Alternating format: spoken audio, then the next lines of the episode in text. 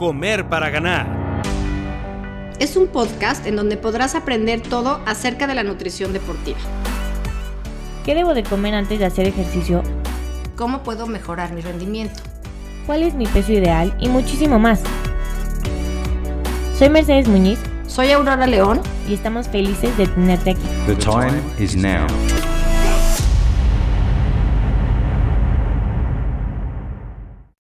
Bienvenidos y bienvenidas a otro miércoles de Comer para Ganar. Yo soy Mercedes Muñiz y estoy muy feliz de poder estar aquí con todos ustedes una semana más. En el capítulo de, de la semana pasada dejamos abierto el tema para poder complementarlo con el capítulo de hoy.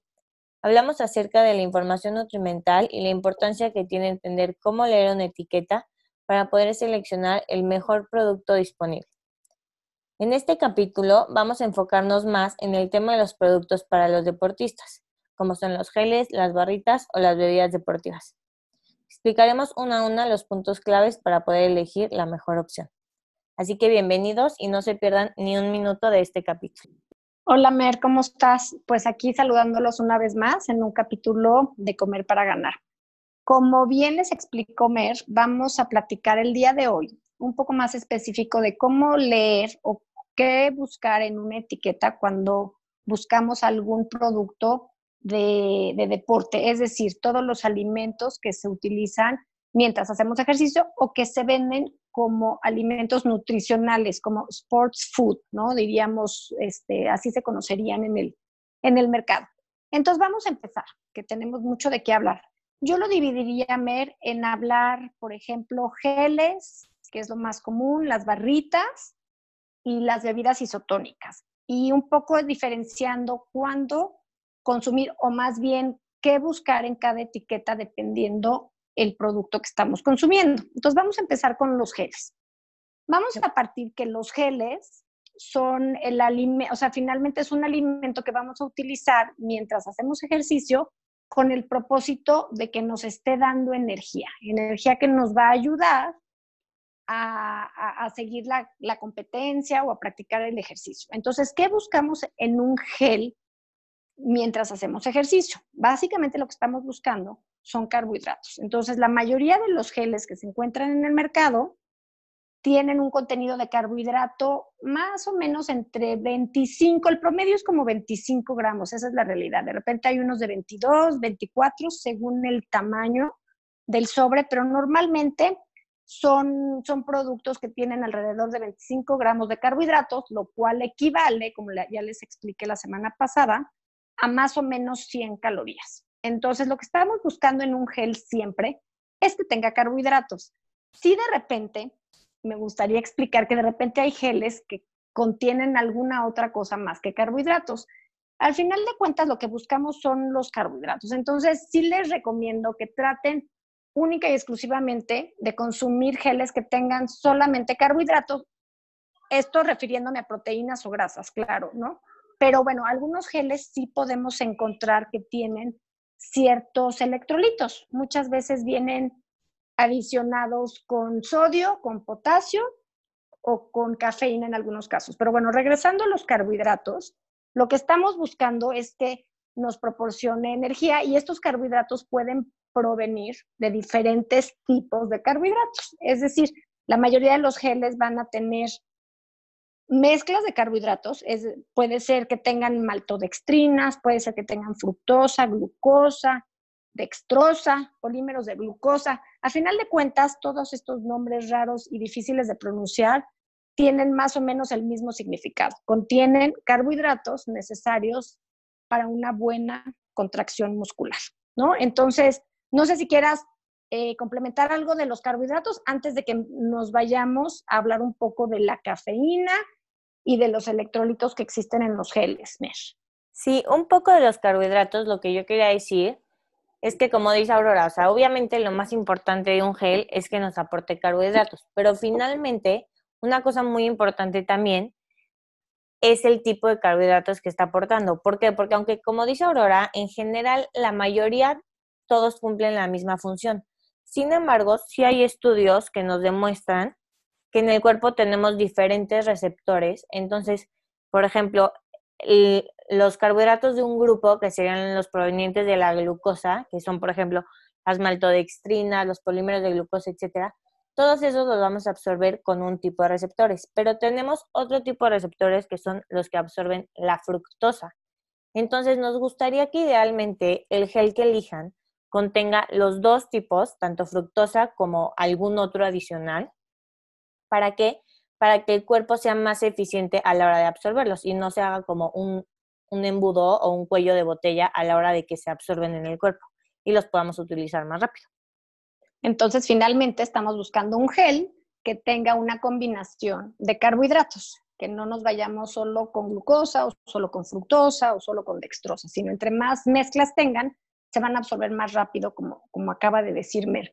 Aquí me gustaría mencionar, antes de pasar con la cafeína y electrolitos, sí he visto en el mercado que de repente hay geles que se mal llaman geles para deportistas, que están prácticamente eh, llenos de grasas, es decir, sobres que tienen mantequilla de cacahuate, mantequilla de almendra y dicen para usarlo durante el ejercicio.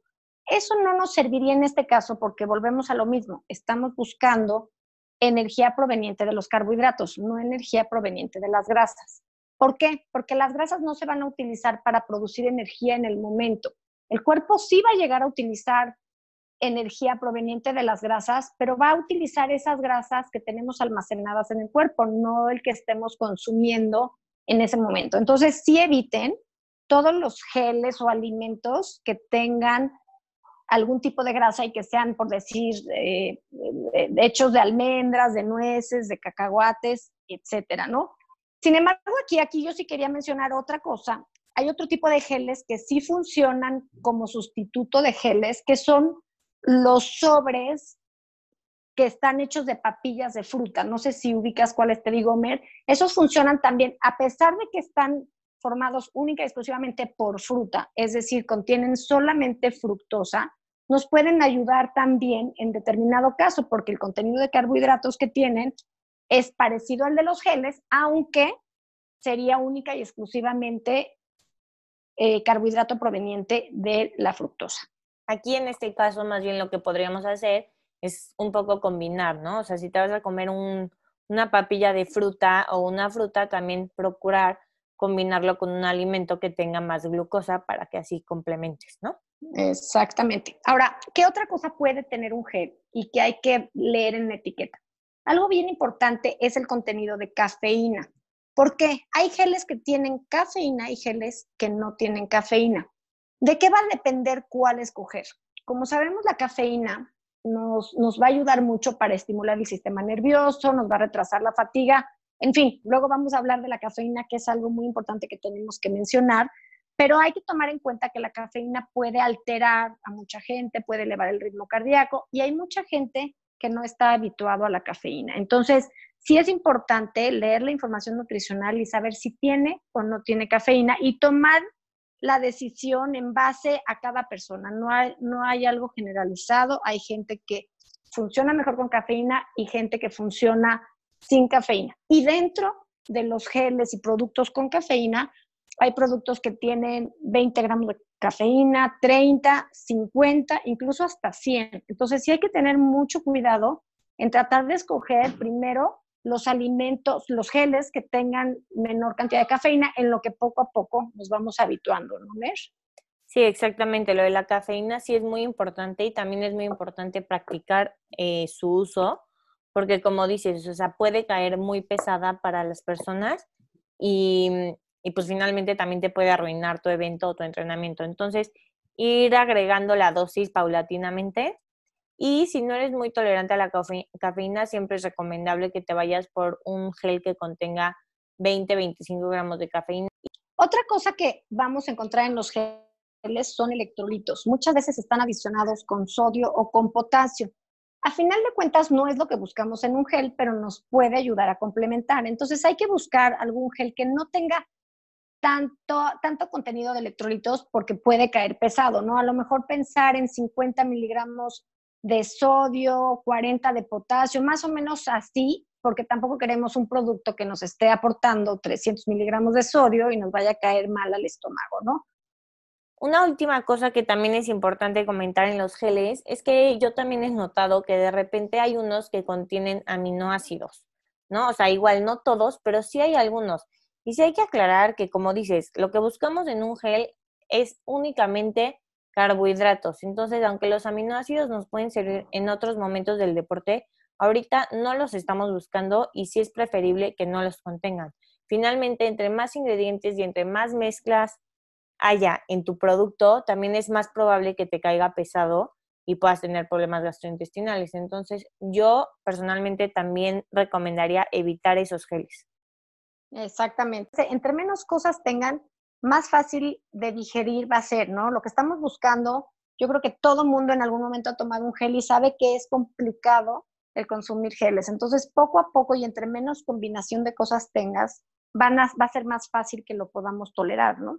Pero bueno, vámonos a las barritas, porque las barritas tienen diferentes motivos de uso. Digamos, hay, hay gente que usa barritas mientras está entrenando, hay gente que usa barritas ya cuando acabó de entrenar, hay gente que usa barritas para antes. Entonces, yo creo que dependiendo de eso, va a ser lo que nos vamos a fijar en la etiqueta. Entonces, vamos a dividirlo. A ver, ¿qué buscamos en una barrita durante, mientras hacemos ejercicio? Yo diría que antes y durante la, actividad, como dices, cualquiera que sea, lo más importante es nuevamente enfocarnos en que tenga una alta cantidad de carbohidratos, específicamente de azúcares, para que nos pueda aportar energía lo más rápido posible y que podamos mantener ese rendimiento durante la actividad. Entonces, yo sí estaría hablando de que busquemos por lo menos un contenido de 22 o más, o sea, 25 o más gramos de carbohidratos por, la, por, por barrita para que realmente pues, sientas el efecto de esa energía, ¿no? También aquí, o sea, muy importante que, que aquí también hay muchísimos tipos de barritas, como dijo Aurora. Entonces, ahorita vamos a hablar de qué buscamos en la de después, pero sí fíjense que además de contener ese contenido de carbohidratos, que sea ese mínimo, que también contenga muy poca cantidad o la menos cantidad posible de grasas. ¿Por qué? Porque como dijimos la vez pasada, las grasas es algo que no vamos a utilizar en este momento, entonces realmente preferimos que la energía que nos esté aportando provenga 100% de azúcares y más bien de carbohidratos, específicamente azúcares. Exactamente, qué bueno que mencionaste lo de las barras, Mer, porque creo que es algo donde todo mundo caemos, ¿no? Siempre cuando vemos una etiqueta que es una barrita que tiene muchas nueces y almendras y semillas de girasol y demás, como que se hace que es más nutritiva, ¿no? Y la gente a lo mejor lo busca. Es importante volver a decir que mientras estamos haciendo ejercicio, la energía no va a venir de las grasas, va a venir de los carbohidratos. Entonces vamos a tratar de que tenga el menor contenido de grasas, a lo mejor máximo 5 o 6 gramos, pero sí tratar de evitar por completo estas barras llenas de cacahuates, de nueces, que llegan a tener hasta 15 gramos de, grasa por, por barrita, que llega a ser muchísimo y finalmente no nos va a aportar calorías provenientes del azúcar o del carbohidrato, que es lo que vamos a procesar en ese momento, ¿no? Entonces sí tener, tener cuidado con eso porque definitivamente son más apetitosas, no sé si estarás de acuerdo conmigo, pero sí como que se antoja a lo mejor el cacahuate y demás, pero en ese momento no nos hace falta. Sin embargo, voy a decir cuándo podría funcionarme, a menos que el ejercicio no sea tan intenso. O sea, en gente que va caminando, que va a hacer un, un hike, una, una escalada, a lo mejor a una montaña, gente que va a tardar muchísimo tiempo en, en, hacer el ejercicio, va a ser a lo mejor una excursión muy larga, ahí sí pueden funcionar porque al llevar el ritmo cardíaco más bajo, podemos procesar mucho mejor esas grasas. Pero siempre y cuando el ritmo cardíaco vaya alto, como en la bicicleta o como corriendo, sí tratar de evitar por todos lados el consumo excesivo de, grasas y aquí incluiría las proteínas. Pero bueno, vamos, ese es, ese es otro tema. Pero entonces enfocarnos en barritas que tengan un alto contenido de carbohidratos, se vale que tengan azúcar, por lo mismo, porque van, van a ser absorbidas mucho más rápido y vamos a utilizarlos mejor. Entonces, básicamente es lo que nos tendríamos que fijar. Aparte de las proteínas, también es algo como muy, muy de moda ahorita, ¿no? Todo el mundo piensa que lleva su protein bar para todos lados y eso es lo que necesita para tener muchísima energía. Y aquí también, nuevamente, hay que aclarar. Primero, revisar las etiquetas, ¿no? O sea, no porque diga que una barrita contiene proteína significa que realmente contiene la cantidad que tú estás pensando de proteína. Eso es número uno. Número dos, también yo diría que cuándo las vamos a utilizar. Una barrita de proteína la vamos a utilizar para recuperarnos, para comer después del entrenamiento, después de la carrera, después del ejercicio. ¿Para qué? Para ayudarnos a recuperar las fibras musculares, para ayudarnos a aumentar la masa muscular. Pero sí es muy importante aclarar esto que estoy diciendo. No todas las que dicen que tienen proteína realmente tienen proteína. Y escógelas cuando las vas a usar, más bien cuando te van a tienen 5 gramos de proteína o 3 gramos de proteína y ya lo anuncian como alto en proteína, ¿no? Hay que partir de que cuando terminamos de hacer ejercicio lo que estamos buscando es entre 20 y 25 gramos de proteína. Entonces, si vamos a utilizar una barrita con proteína como alimento para ayudarnos a recuperar después del ejercicio, si traten de buscar una barrita que tenga por lo menos 18 a 25 gramos de proteína, ¿no, Mer? Porque si luego hay unas que no tienen casi nada. Y sí, vuelvo a decirles que no las consuman durante el ejercicio, sobre todo cuando es ejercicio intenso. Un poco pasa lo mismo con las grasas. Si vas a hacer ejercicio más lento, caminando, con el ritmo cardíaco no tan elevado, podría llegar a funcionar, pero no. O sea, vamos a buscar carbohidratos, vamos a buscar energía. Lo que queremos es energía para producir la contracción muscular proveniente de los carbohidratos. Exactamente. Este, y bueno, yo nada más iba a decir justo eso que dijiste, ¿no? De que 5 gramos o así aproximadamente. Justamente eso pasa sobre todo en las barritas, nuevamente, con muchas nueces, con muchas semillas, con cacahuate, almendra, etcétera. Esas como que te venden que contiene proteína de origen vegetal, ¿no? Y finalmente, realmente la cantidad que aportan las nueces y las semillas de proteína es muy baja, llegan a los 5 gramos máximo. Entonces también poner mucha atención en eso y evitar que pues caer en ese juego de la mercadotecnia.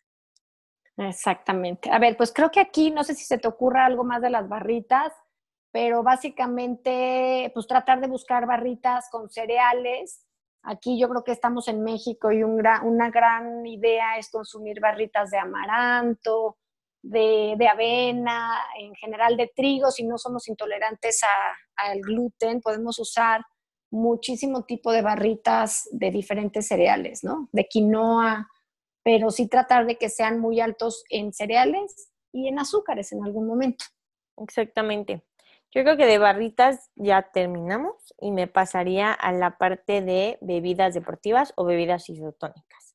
Ese es, un, ese es un tema también bien interesante porque la gente se confunde. Cuando hablamos de bebidas isotónicas, lo que estamos diciendo es que la concentración del líquido es igual al del, al del medio interno, por eso se llama isotónico. Entonces, eso va a favorecer la absorción entre de un lado a otro, ¿no? Tanto de glucosa como de electrolitos, como de agua. Se va a absorber todo mucho más rápido. Entonces, primero tendríamos que empezar por decir que busquen una bebida isotónica, ¿no? Y dentro de estas bebidas isotónicas son las llamadas deportivas, que no vamos a meternos en marcas, pero la mayoría de las bebidas deportivas lo que contienen es algún tipo de glucosa, o sea, algún tipo de azúcar, ya sea sucralosa, glucosa, no he visto por ahí alguna que tenga fructosa, pero bueno, también aquí podríamos incluir alguna que tenga fructosa, isomaltulosa, o sea, cualquier tipo de carbohidrato que logre más o menos aportar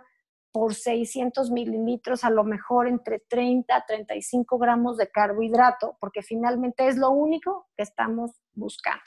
Aquí hay mucha gente que se confunde, y no me dejarás mentirme, que hay bebidas hoy en día que no contienen azúcar o son light y que son para deportistas y que dicen, a ver, esta bebida, eh, la marca pero light y no contiene azúcar. Yo creo que aquí hay que tener mucho ojo en estas cosas porque en estos momentos no estamos buscando una bebida sin azúcar, estamos buscando una bebida con azúcar y un producto light no va a tener nada de azúcar y al final de cuentas como si estuviéramos tomando agua. No va a tener calorías, pero va, va, no nos va a cumplir el objetivo que estamos buscando de una bebida, de una bebida deportiva, ¿no? Justamente. Y también aquí en lo mismo cae la gente que toma bebidas este, deportivas, bueno, no más bien, bebidas hidratantes pensando que no tienen calorías y realmente son exactamente iguales a una bebida deportiva. Entonces, un poco sí poner atención nuevamente en la etiqueta y darse cuenta en el tamaño de la porción y la cantidad de gramos que tenemos de carbohidratos para asegurarnos que es el producto que estás buscando para ese momento en específico. Los electrolitos en las bebidas deportivas obviamente es una de las cosas más importantes que vamos a estar buscando. Entonces, Aurora, ¿qué cantidad nos podrías decir tú de sodio y de potasio o qué otro electrolito tú consideras que es muy importante que consideremos en estos productos? Qué bueno que mencionas los electrolitos. Aquí es importante aclarar que el sudor, lo que, lo que va a perder va a ser, dentro del sudor lo que se va a perder va a ser sodio y potasio, básicamente. Entonces, eso es lo que debemos de buscar en una bebida deportiva, que esté añadida con sodio y con potasio. Hay muchas bebidas, han cambiado las marcas, pero me ha tocado ver cómo la evolución en estos últimos años.